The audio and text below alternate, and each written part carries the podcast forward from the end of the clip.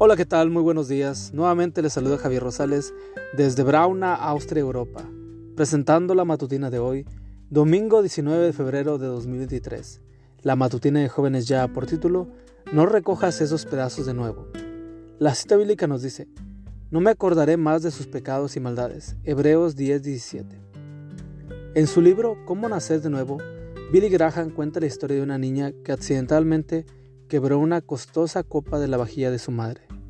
Muy triste por lo que había hecho, la niña se acercó a su mamá. Mami, siento mucho haber roto tu copa. No te preocupes, mi amor, respondió la señora. Yo sé que lo sientes, estás perdonada, así que puedes quedarte tranquila. Apenas acabó de decir estas palabras, la madre recogió los pedazos de vidrio, los arrojó al cesto de basura y se puso a hacer otra cosa. Pero apenas se dio la vuelta, la niña fue al basurero y sacó los restos de la copa.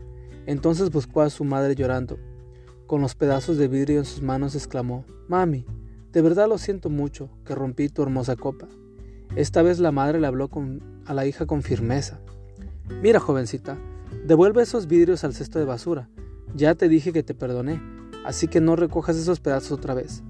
Citado por Robert J. Morgan en el libro completo de relatos e ilustraciones y citas de Nelson, página 367. Y por el otro lado, identifica a los personajes.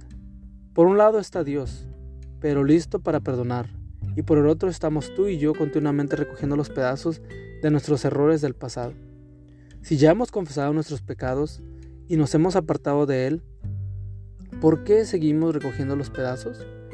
Cuando arrepentidos de nuestras faltas vamos a Dios, en busca de perdón, Él promete arrojarlos a las profundidades del mar, Miqueas 7:9, y no acordarse más de ellas, Hebreos 17. ¿No es esto maravilloso?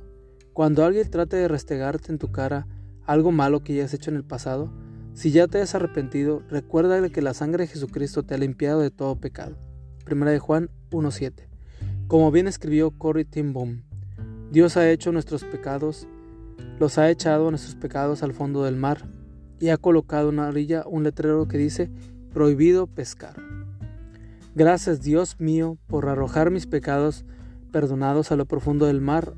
Ayúdame a vivir hoy como un hijo que ha sido perdonado por la sangre preciosa de Jesucristo.